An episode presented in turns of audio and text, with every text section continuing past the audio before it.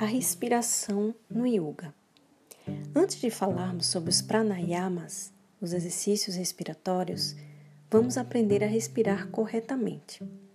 Vamos dividir a respiração em três partes: baixa, média e alta. Sendo a baixa a região abdominal, a média a região das costelas e a alta a região do peito. Inspire e expire sempre pelas narinas. Vamos começar? Inspire profundamente, expandindo o abdômen. Logo em seguida, as costelas e, por último, a região peitoral. Na expiração, o movimento é inverso. Retrai o peito, as costelas e, por último, a região abdominal.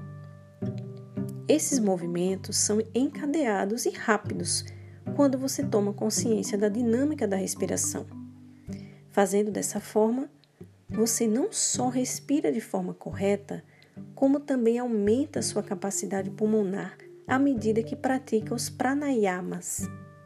Agora que você já sabe como respirar, pare e pratique por alguns instantes antes de passar para o próximo episódio, onde abordaremos os pranayamas, as técnicas respiratórias do yoga.